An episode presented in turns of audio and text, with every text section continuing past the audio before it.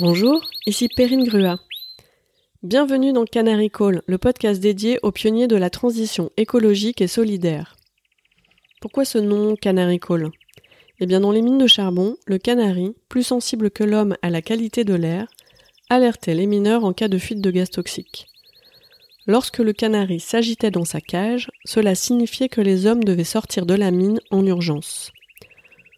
De nos jours, les canaris sont observés par les chercheurs en tant qu'indicateur environnemental. Ce petit oiseau a la faculté de détecter des dangers environnementaux proches, l'amenant à fuir son habitat naturel. Ainsi, ils permettent aux scientifiques d'anticiper de potentielles catastrophes. J'ai donc décidé d'aller à la rencontre de ces pionnières et de ces pionniers de la transition écologique et solidaire. Résolument optimiste, je crois en la puissance des individus qui osent essayer. Je suis convaincu que le déclic viendra de ces drôles d'oiseaux passionnés, curieux et pédagogues, avides d'impact, et qui sauront convaincre plus que contraindre, jouer collectif plus que briller. Apprendre en faisant aujourd'hui plus que d'attendre un plan parfait demain. À travers ces entretiens, vous allez faire la connaissance de ces femmes et de ces hommes qui font bouger les lignes au service d'une économie durable et inclusive.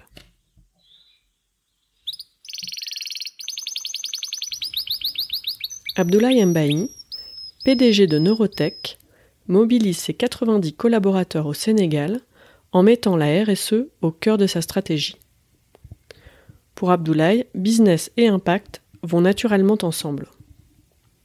Il est aussi convaincu du lien direct entre les 17 objectifs de développement durable de l'ONU et l'efficacité opérationnelle de l'entreprise les projets de développement interne de la société sont portés par les collaborateurs afin de leur permettre de développer d'autres compétences managériales et de s'exprimer autrement que par leur métier.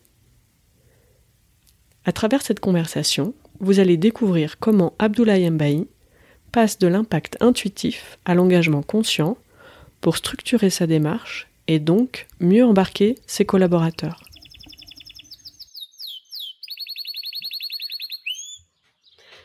Bonjour Abdoulaye. Alors bonjour Perrine. Merci beaucoup d'être avec nous aujourd'hui pour Canary Call. D'où me parles-tu? Je te parle de Dakar et je suis assis dans mon bureau. Peux-tu me présenter rapidement ton activité?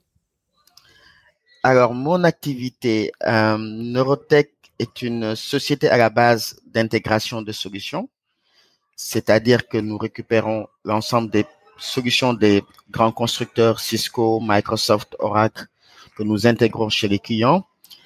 Et depuis euh, quelques temps, dans le cadre de notre plan stratégique échelon 2020, nous sommes en train de migrer vers un opérateur de service. Donc un service, l'idée c'est de pouvoir euh, aujourd'hui être tout ce qu'on fournit en termes de solutions d'intégration, transformer la partie euh, on, fait 80% de matériel, à peu près 25 à, à 25 à 20% de service.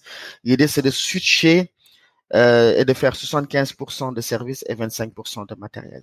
C'est un véritable enjeu, euh, c'est un véritable euh, challenge que j'essaye de mener avec mes équipes pour pouvoir transformer Neurotech en une société de services. Mais nous sommes dans l'IT, dans l'infrastructure IT, et nous fournissons des services informatiques, de sécurité, de mise en place de data centers, de mise en place de solutions cloud. Chez des clients comme des banques, comme des opérateurs télécoms et comme des multinationales euh, de, de, comme Pfizer, Sanofi, nous sommes vraiment dans les grands comptes. Citibank, nous sommes vraiment Nestlé, c'est ça, ce sont ces types-là, euh, ce type de clients que nous avons. Tu, tu, diriges donc euh, une, une, une, société dont tu es en train de faire pivoter le, le business model euh, vers le service, qui est déjà une énorme transformation. Exact. Mais euh, j'ai lu, j'ai entendu que tu avais vraiment très à cœur aussi de mener une autre transformation, c'est de vraiment pouvoir aligner business, activité économique et impact positif. Est-ce que tu peux nous expliquer exactement comment tu réconcilies ces deux aspects, business et impact au quotidien? Je pense que les deux vont naturellement ensemble. Euh, chaque fois que j'en parle, on me dit, euh, j'ai l'impression d'être un extraterrestre, mais c'est tellement évident pour moi que c'est le contraire qui m'étonne. Pourquoi les autres n'arrivent pas à comprendre que ça va forcément ensemble? Que le business est fait par des humains, que notre interaction, nos parties prenantes, c'est ça qui constitue réellement notre business en réalité, et que si nous ne prenons pas soin de tout cet écosystème, en réalité, notre business n'a pas de sens. Il, il, donne, pour moi, il donne énormément de sens à tout ce que je fais tous les jours, que ce soit sur mes collaborateurs, que ce soit les services que je rends à mes clients, que ce soit l'attention que je donne à mes fournisseurs, à mes partenaires sociaux. Pour moi, tout ça forme justement le business. Il ne s'agit pas de gagner de l'argent, euh, je pense que un président américain a dit une entreprise qui ne fait que gagner de l'argent est bien pauvre. Et je pense que quand on ne fait que gagner de l'argent, on est bien pauvre. Et donc, euh, j'ai, j'ai, je suis tombé dedans, mais je pense que naturellement, j'avais euh, cette flamme aujourd'hui de, de l'impact. Je, je, pense que je l'ai eu tout, tout naturellement depuis tout mon cursus, sans vraiment m'en rendre compte. Au début, quand on a commencé à faire de la RSE, de la responsabilité sociétale, je pense qu'on faisait beaucoup de bénévolat. Mais après, on a eu besoin de vraiment structurer ça. Et, euh, et moi, je me rends compte aujourd'hui que c'est un excellent moteur pour la relation que j'ai avec mes collaborateurs. Ça me permet d'aller challenger sur des projets qui ont du sens. Ça nous permet à tous de donner du sens à ce que nous faisons tous les jours au quotidien. Et ça nous donne juste envie de venir travailler tous les jours. Hmm. Tu, tu, disais que tu l'avais toujours eu cette flamme euh, en toi. Euh, est-ce qu'il y a eu un déclic à un moment particulier pour que tu passes à l'action? Ou est-ce que ça a été progressif? Comment comment c'est venu? Le fait que justement euh, euh, tu construises un cette conviction euh, personnelle et puis deux que tu la mettes en œuvre au quotidien dans ton travail? Je pense que le vrai le vrai je pense que c'est très naturel. Chez moi, c'est très naturel. Et quand j'explique un peu à mon vis-à-vis que finalement, c'est pas quelque chose que j'ai travaillé, c'est pas quelque chose que j'ai recherché. En fait, c'est venu naturellement. Et c'est après que je découvre les concepts, en lisant bien sûr que je découvre les concepts, et je me rends compte que c'est ce que ce que je fais en réalité tous les jours. Et donc c'est euh, depuis 2012 que j'ai commencé un peu à structurer ça, à mettre du nom, un nom dessus, responsabilité sociétale, global compact, impact, à mettre des noms dessus. Mais en réalité, dans mes activités de tous les jours, étant étudiant déjà, étant professionnel, en réalité, je faisais énormément d'impact sans m'en rendre compte. Et... Si je comprends bien, tu le faisais par euh, intuition, par instinct. Exact. Et à un moment, tu as conscientisé et, et ça t'a permis. Qu'est-ce que ça a eu comme impact, euh, enfin comme conséquence? Le fait que tu le conscientises, ça a permis d'accélérer? Comment ça s'est Ça a permis d'accélérer. Ça a permis surtout de, de, structurer, mais ça a surtout, ça a surtout permis d'entraîner les gens. Parce que quand quand il n'y a pas de cadre, vous n'arrivez pas, ceux qui sont très structurés, vous n'arrivez pas à les entraîner. Mais quand vous arrivez à mettre un cadre en parlant de Global Compact, en parlant de, de ISO, en parlant d'une structuration claire qui peut rentrer dans la tête d'un individu, c'est beaucoup plus simple. Et donc, ça m'a permis de mettre un cadre parce que pour moi, c'est extrêmement important euh, d'embarquer les collaborateurs. En réalité, quand j'ai commencé, c'était plus très, très orienté, centré collaborateur. J'ai créé un concept qui s'appelait le Human Cloud. Comment assurer le bien-être des collaborateurs dans le cadre du travail? On faisait des déjeuners entre nous, on se faisait des, challenges entre nous, et c'était agréable, mais on était une dizaine de personnes. Aujourd'hui, on est presque une centaine de personnes. Donc, c'est, ce n'est plus la même chose. On a complètement changé d'échelle. On était une dizaine de personnes, on se voyait tous les jours. Et ah, c'était même avant que le mot cloud existe. Donc, on avait créé en 2010 le Human Cloud à Neurotech. Et c'était un espace qui permettait de développer le bien-être des collaborateurs. Et par ricochet, les collaborateurs ont décidé eux-mêmes de faire des activités extra-professionnelles. Aménager des pouponnières, on a, équipé des pouponnières, on a, fait des choses assez intéressantes, donner du sang, on a commencé à faire beaucoup de choses comme ça. Et c'est en 2012, avec le Global Compact, qu'on a commencé à structurer progressivement en étant obligé de faire notre COP. Et, et je pense qu'aujourd'hui, si euh, le modèle de Neurotech notre, notre vraie valeur, notre force, c'est cet engagement de nos collaborateurs envers cette entreprise. Quand on raconte l'histoire de Neurotech, ce qui se passe, ça crée de l'émotion. Ça crée de l'émotion chez les clients, mais ça crée de l'émotion chez le collaborateur. Mais je pense que c'est justement tout cet aspect autour du business. Comment on est arrivé à démystifier le business et à mettre au cœur de notre stratégie, la responsabilité sociétale, c'est ça qui fait notre force aujourd'hui. Hmm. Vous êtes combien de collaborateurs? 70. 70. Et parmi les, toutes les démarches que tu as initiées, euh, dans le sens de la transition écologique et, solidaire, est-ce qu'il y a euh, une démarche, un projet dont tu es euh, particulièrement fier Oui, il y en a un qu'on nous a, il y a, un projet d'électrification rurale que nous avons effectué à, à Cafrine, qui est à peu près à 280 km de là. Pourquoi j'en suis fier? Parce que c'est la multinationale Salesforce que vous devez connaître dans le CRM, leader mondial du CRM, qui cherchait un partenaire pour faire des projets euh, humanitaires. Ils en ont fait au Kenya, ils en ont fait au Brésil, en Chili, et ils cherchaient dans la zone quelqu'un pour pouvoir justement les accompagner dans ces projets, dans ce projet-là. Projet d'électrification rurale. Ils nous ont identifiés, ils nous ont proposé de les accompagner. Ils avaient leur modèle. Ils voulaient que ça se passe comme ça, qu'on aille faire du fundraising, la logistique et tout. On a disrupté le modèle, on a innové sur le modèle, on a décidé par exemple sur la partie financement de leur dire de ne rien apporter, c'est nous qui nous occupons de tout. On les a récupérés de l'aéroport en bus, on les a hébergés, on leur a donné à manger, on a travaillé pendant 15 jours ensemble et ils ont rien dépensé. Et on a, on a fait, on a équipé euh, trois villages à Kafrine. Depuis 60 ans, ces villages n'ont pas d'électricité. 60 hmm. ans. Mes équipes, nous-mêmes, avons équipé trois villages de, luminaires, de, de lampadaires externes, de lampadaires internes, mais surtout, ce dont je suis le plus fier, parce que c'est moi qui l'ai introduit dans le projet personnellement, c'est la recharge des téléphones portables. Pourquoi? Euh, Le taux de pénétration du mobile au Sénégal est de 110%, 120%. Ça veut dire que les gens ont deux téléphones. Les téléphones, hmm. Le téléphone, la 3G, la 4G existent partout.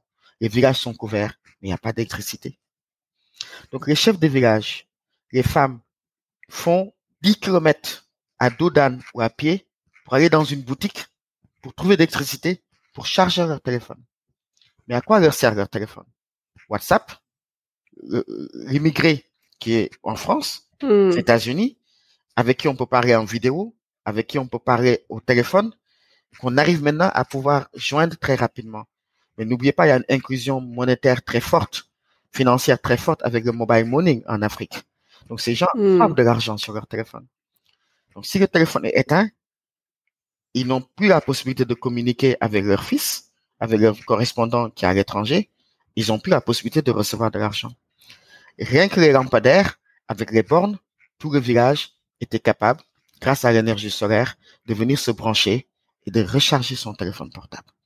Sans compter tout l'aspect folklorique qu'on a amené, les villageois étaient contents. Euh, certaines certaines images, je pense, je pense qu'on pourra vous en envoyer, sont sont sont, comment dirais-je, avait vraiment chaud au cœur de descendre hmm. et que les gens dansent, euh, euh, chantent parce que la lumière va arriver ce soir et que les enfants vont pouvoir travailler, ne vont, ne vont plus mettre une lampe de pétrole ou euh, ne, vont pouvoir travailler le soir autour, derrière, sous le lampadaire, que, que, que, que, que la criminalité va, va disparaître dans le village parce qu'on ne peut plus agresser les gens parce qu'il y a de la lumière ce qu'on su faire. On l'a refait cette année, en 2020, une phase 2 qui s'est très très bien passée. Et chez Salesforce, on a pris le premier prix en France du meilleur projet euh, Light Force qui a été fait dans tous les pays. Alors tu, tu innoves euh, en termes de, de, technologie, en termes de business model, dans la manière d'engager tes salariés, dans la manière de faire des partenariats humanitaires. Euh, Qu'est-ce qui fait que, que tu, sais faire ça, euh, que tu es la bonne personne pour faire ça? Oh, c'est. Comment tu expliques tes réussites? Vaste question, mais je pense que le leadership se, développe très tôt. On s'en rend pas compte. Euh, on a la chance au Sénégal, euh, quand on est jeune, de fréquenter beaucoup d'autres jeunes et de jouer ensemble dans la rue ou chez les amis et tout. Donc ce contact humain, moi je l'ai fortement vécu. Mes parents me tapaient pour que je sorte pas et j'adorais sortir, aller voir les amis, au foot, allait faire euh, énormément de choses et j'étais le plus turbulent de la maison. Et euh, mais j'étais toujours dehors en train de découvrir des, des trucs, des, de, nouvelles choses. J'arrivais pas à rester en place. Et il paraît, il paraît que quand j'avais trois ans, ma grand-mère me, me, me, on, on, on, me mettait une corde autour du, du, du pied pour que je ne pour que je ne m'échappe pas. que je m'échappe pas. Après, quand on grandit, on, on organise des petits euh, des petites soirées entre copains. Et vous savez, celui qui prend les cotisations, qui achète, qui coordonne, en réalité, il développe du leadership. Hmm. Euh, quand on joue au foot, celui qui amène le ballon, celui qui a les maillots, celui qui organise les équipes, en réalité, il a du leadership. On a peut-être 10 ans, 12 ans, 13 ans, 15 ans et on s'en rend pas compte. Et c'est dans mes études, euh, c'est dans mes études supérieures. Euh, j'ai fait mes études supérieures à, à Tunis donc dans un environnement difficile, euh, où j'ai réussi à, à mettre en place une association qui s'appelait Junior Telecom, qui n'a jamais existé. Déjà les télécoms. oui, qui n'a jamais existé, à créer un journal de l'école, qui a publié pendant plusieurs euh, années, aller chercher de l'argent pour organiser un salon avec Alcatel, IBM, les grands groupes, ce qui n'a jamais existé, et euh, à organiser un tournoi de ping-pong où toutes les écoles sont venues, d'ingénieurs sont venus jouer un tournoi de ping-pong à l'école, à organiser un tournoi de basket. En réalité, c'est là où je me suis révélé, mais je m'en rendais pas encore compte, en plus. Je, j'avais encore des doutes, mais, mais quand j'y pense, je me dis, mais en réalité, j'ai fait des choses que un étudiant normal ne fait pas. Euh, il n'y pense pas. Cette, euh, propension à la vie associative, à, la vie de terrain, à, à, créer des choses, à rassembler des gens autour d'un projet commun, à, discuter et à sortir des, des solutions, c'était c'était déjà là. Et je hmm. c'est après dans mes fonctions de management que je me suis que ça s'est accéléré, que je me suis rendu compte que j'avais des aptitudes assez particulières. Donc toujours cette histoire de euh, au départ c'est intuitif, instinctif, tac ça devient euh, conscient et là tu peux appuyer sur la pédale euh, d'accélération. Et maintenant comment est-ce que tu t'y prends pour continuer justement à appuyer sur cette pédale d'accélération? Comment tu continues à apprendre, à te développer? Alors j'ai je me rends compte de plus en plus des années après peut-être que c'est pas fait pas longtemps que j'avais une capacité d'innovation qui était assez, je dirais pas exceptionnelle, on peut pas se truc, mais j'arrivais à structurer des choses complexes très vite. Très, très vite. Et, chaque fois que je suis en brainstorming avec mes équipes, jusqu'à présent, je suis étonné de la capacité rapide, je dis bien rapide parce que c'est des choses qui doivent prendre du temps, que j'ai à, à identifier le fil conducteur qui mène d'un point A à un point B. J'essaye de partager ça fortement avec mes collaborateurs parce que le meilleur relais que je puisse avoir, ce sont mes collaborateurs. Déjà, moi, dans mon ambition, et ça c'est extrêmement important, j'ai envie que mon entreprise appartienne demain à mes collaborateurs. Pour moi, c'est extrêmement important. Je ne peux pas travailler avec des gens pendant 15 ans et être une boîte de service, vouloir continuer à être une boîte de service sans que le capital appartienne aux collaborateurs plus tard. Pour moi, c'est, c'est, c'est c'est extrêmement important. Si je veux sortir mon mon fonds d'investissement aujourd'hui, c'est justement pour pouvoir faire cette transition là. Mais ça c'est une parenthèse. Et donc euh, je travaille beaucoup sur l'intelligence collective parce que je me rends compte que j'ai développé des des qualités assez particulières et que je dois préparer la relève et que je dois énormément former en interne. Et ça passe pour moi par des projets professionnels, techniques, par des projets commerciaux comme ce qu'on vient de faire aujourd'hui sur la stratégie commerciale, la stratégie marketing, mais ça passe aussi pour par des projets qui donnent du sens. Il faut, il hmm. faut que le collaborateur puisse se retrouver dans ce qu'il est en train de faire. Et dedans, on peut faire du design thinking, on peut faire de l'intelligence collective.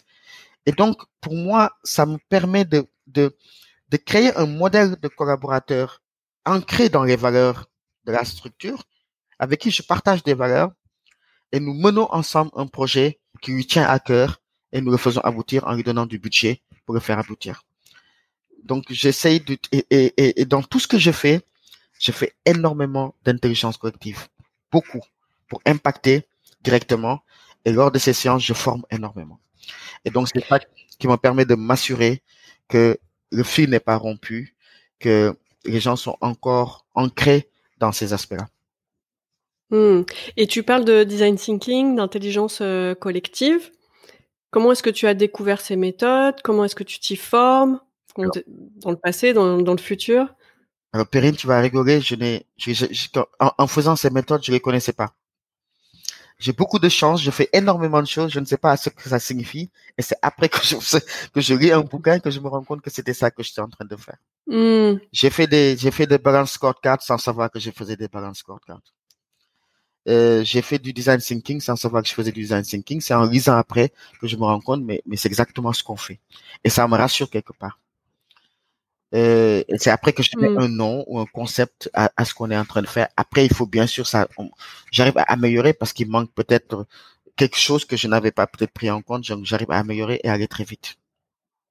Et pour le transmettre, peut-être aussi? C'est-à-dire que tu parles beaucoup de transmission et de formation. Exactement. Euh, encore une fois, de passer de de l'intuition à la formalisation, euh, ça. permet de transmettre. Ça permet de transmettre. Mais ça, c'est ma passion. Former, euh, transmettre, c'est ma passion.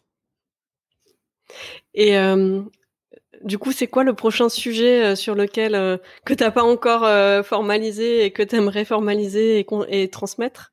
Ouh, je suis en train de travailler sur un projet d'efficacité opérationnelle. Je disais tout à l'heure que en réalité, les, euh, je, je, je, je, travaille sur un sujet d'efficacité opérationnelle et je regardais un peu le lean management, je regardais un peu euh, tout ce qui est lean Sigma et je regardais un peu tout ce qui est euh, euh certification euh, 22301 sur la continuité d'activité, surtout en période de crise. Hmm. Et je me suis rendu compte que en se certifiant ISO 22301 ont traité en même temps six objectifs, six principes du développement durable. Hmm. Uh-huh. Et donc, je suis en train de faire le lien entre les 17 principes du développement durable et les normes ISO. Ça, c'est un premier sujet. C'est extrêmement intéressant. Pourquoi? Parce que tout part de la stratégie. Si dans la stratégie, toute la partie impact n'est pas intégrée, si dans la stratégie, toute la partie euh, qualité n'est pas intégrée, efficace n'est pas intégrée, ça marche pas.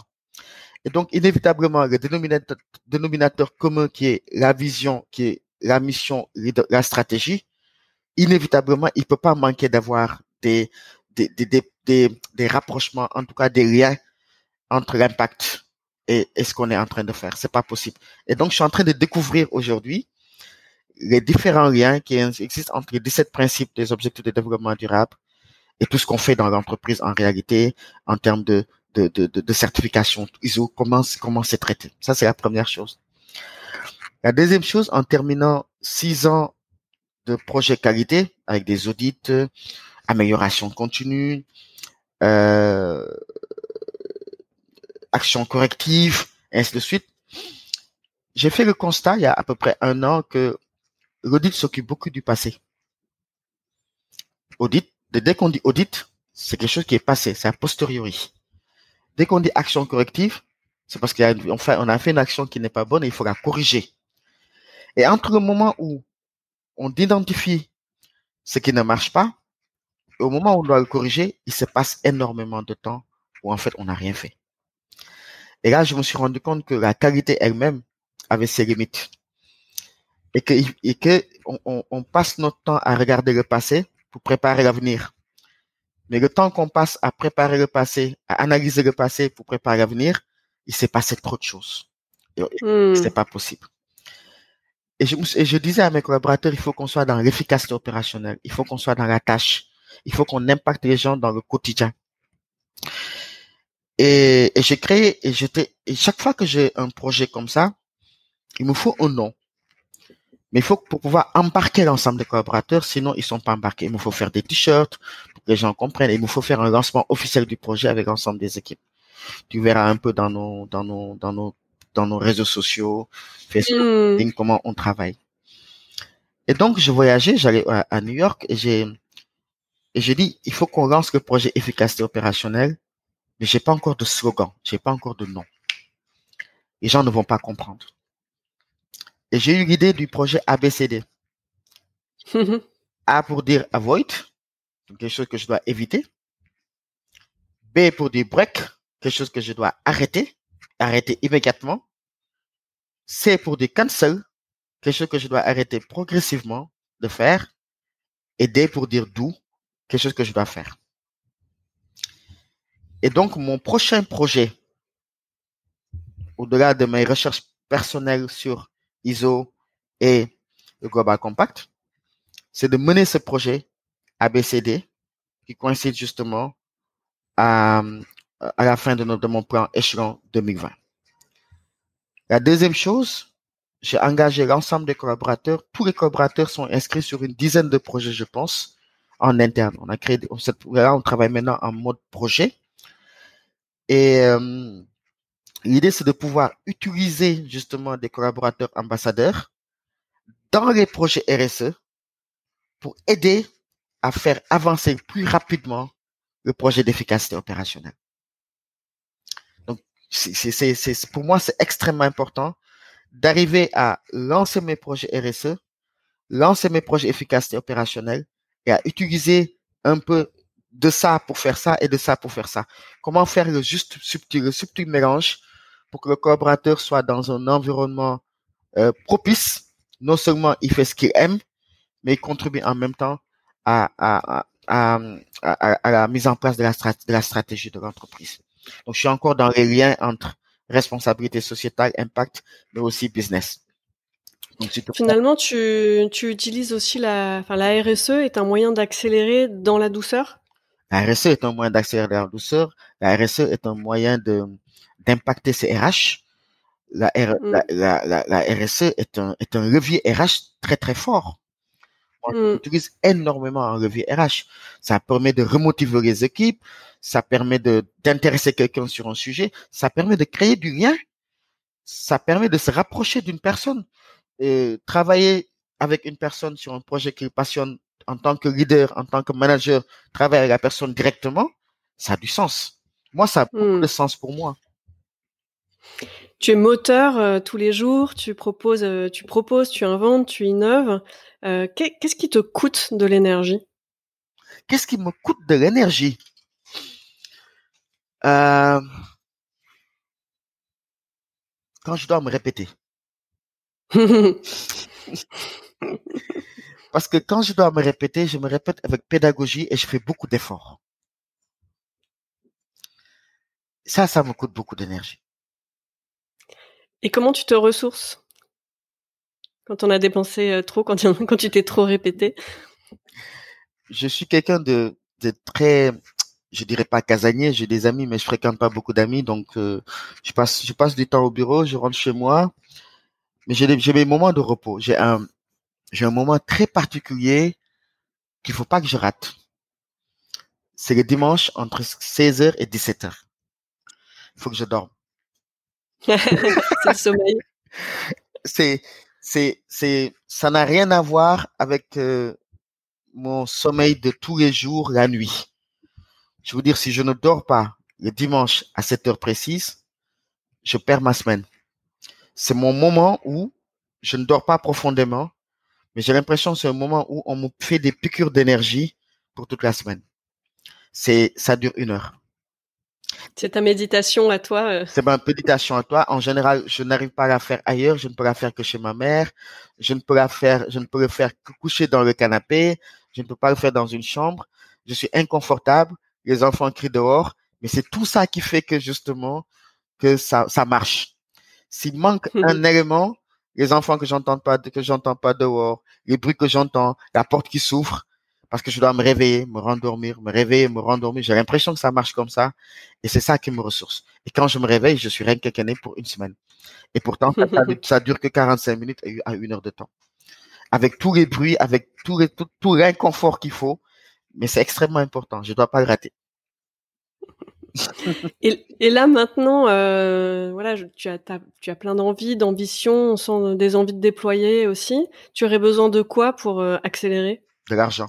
Encore plus. De l'argent. Alors, de, de, de l'argent, oui ou non? Oui, parce que ça me permet d'accélérer la sortie de mon fonds d'investissement. Il faut que, il faut que je sorte mon fonds d'investissement. Pas de l'argent. En fait, j'ai j'ai de grosses propositions de multinationales très grosses c'est paradoxal parce que c'est le rêve de tout entrepreneur de développer sa boîte, de l'amener à un niveau de chiffre d'affaires, un niveau de développement et de la vendre dans le domaine du numérique. Donc j'ai de grosses propositions. Certaines boîtes font 220 000 personnes. Je peux t'en citer, je peux pas te citer les noms, mais c'est des boîtes hmm. en une et quatrième, une des plus grosses boîtes françaises, quatrième boîte française de la du CAC 40. C'est des, c'est des, c'est des mastodontes, c'est des boîtes qui font des milliards d'euros de chiffre d'affaires. Et donc, j'ai des propositions sur la table. Je les ai refusées. Je les ai refusées ou je les ai suspendues parce qu'aucune des propositions n'intègre deux choses, n'intègre trois choses. La première chose, c'est mes, mes collaborateurs. Je ne les entends pas intégrer dans leur plan mes collaborateurs. J'entends pas ça. Les équipes, qu'est-ce qu'on en fait? Comment on les associe? Comment on les motive? Comment on les développe? Comment on leur donne des postes de responsabilité? J'entends pas. La deuxième chose, c'est le nom. Ils ont tous vocation à changer progressivement le nom. Et je trouve dommage d'avoir créé une entreprise de cette taille en Afrique qui, mm. qui est concurrente des plus grosses boîtes comme CFAO, Orange, Atos et qui arrive à leur damer le pion et qu'un jour ça disparaisse. Le troisième élément, c'est ma collaboratrice principale, Mariam, que j'ai associée, il faut que ça place, il faut qu'elle puisse prendre les rênes. À un moment, il faut qu'elle puisse développer, continuer à développer sur un poste hautement stratégique. Et j'entends pas encore ça. Malgré tout l'argent qu'on me propose, ça ne m'intéresse pas encore. Donc, je préfère retrouver mon, retrouver mon autonomie, donner du capital à qui je veux donner, et après aller faire ce plan de développement stratégique avec un partenaire externe. Est-ce qu'il y a un sujet, un point euh, particulier sur lequel tu aimerais euh, porter la voix, passer un message au plus grand nombre? Oui. Euh, est-ce que, est-ce que, je, est-ce que je peux me contenter du, de ce qui se passe dans nos pays en Afrique, ou est-ce que je dois parler le plus globalement du monde? Euh, non, c'est quelque chose justement qui te tient à cœur à, toi en particulier et que tu aimerais que ça se sache. Euh, ça peut être un cri d'alerte, une ambition, une envie, un message. Moi, je pense que plusieurs messages. nos autorités dans nos pays ne sont pas suffisamment conscientes du potentiel euh, de la jeunesse de l'Afrique, mais aussi du potentiel que cette jeunesse que, cette jeunesse de, l'Afrique porte. Euh, je pense que de, la même manière qu'on a créé des champions, champions nationaux dans tous les pays, quand on veut créer un champion national, l'État doit y mettre un peu du sien. Donc, la, la deuxième chose, je pense que euh, il est extrêmement important d'adresser de plus en plus au niveau de l'administration les principes du Global Compact. Et, les principes du Global Compact, peut-être pas tous, mais il y en a certains qu'on peut commencer à regarder. Parce que moi, je suis convaincu que dans moins de dix ans, euh, toute organisation, toute administration ou toute société qui n'a pas intégré ces principes dans ses, dans sa façon de faire, dans ses relations avec ses parties prenantes, soit va disparaître, soit en tout cas ne va pas continuer à faire des affaires. Rien que par exemple, je vous donne un exemple. Savez-vous que des jeunes de Harvard, de Princeton, de Stanford, de MIT écrivent aux entreprises, aux multinationales en leur disant, nous, étudiants de Stanford ou étudiants de Harvard, avons décidé qu'aucune personne de notre université ne viendra chez vous tant que vous n'avez pas réglé tel niveau votre émission de carbone ou que vous n'avez pas réglé tel niveau au niveau des genres, du genre, des choses comme ça. Et donc, je pense que les jeunes qui vont arriver inévitablement vont arriver avec une, euh, une autre façon de faire. La motivation ne sera pas seulement financière. Et ça, ça se prépare. Ça se prépare maintenant et je trouve que nos, administrations sont, nos enseignements sont complètement en décalage avec la préparation de ce nouveau type d'individu qui va euh, inévitablement se retrouver dans la vie active. Hmm. Comment je dis tout ça en un seul mot? Je ne sais pas. C'est très compliqué. Non, pas en un seul mot, mais euh, en une phrase, parce que comme on a été coupé, pour recoller les morceaux. Il faut, il faut que je vais rester sur l'Afrique malheureusement, mais je pense que on a la chance de reconstruire, euh, de, de, de faire partie d'un monde, d'un nouveau monde. On est, on est vraiment à, à, à l'orée d'un nouveau monde. Et, euh, et je pense que c'est le, c'est le, le, le moment de revenir à l'essentiel. Euh, moi, je suis, je suis un passionné de recherche. Je suis convaincu que c'est la recherche qui, tout ce qu'on construit dans le temps, euh, donne des résultats très forts. Je reste, j'en reste là. C'est peut-être plus simple. Tout ce qu'on construit dans le temps donne des résultats très forts. La connexion entre Dakar et Paris s'est interrompue sur cette inspirante conclusion. Merci Abdoulaye d'assumer avec tant de cœur à l'ouvrage tes convictions. Elles nous engagent. J'espère que vous avez eu autant d'intérêt que moi à écouter mon invité. L'objectif de ces rencontres est de comprendre comment identifier, recruter, développer et protéger ces pionniers de la transition écologique et solidaire. Si comme moi, vous êtes convaincu qu'il faut écouter l'alerte de ces canaris et passer à l'action, aidez-moi à dénicher et valoriser ces femmes et ces hommes de l'ombre qui font bouger les lignes au sein des entreprises. N'hésitez pas à me soumettre des noms de personnes ou à me mettre en relation via mes réseaux sociaux. Vous retrouverez les notes de ces entretiens sur la page LinkedIn dédiée Canary Call. Merci pour votre écoute. À très vite pour une nouvelle rencontre.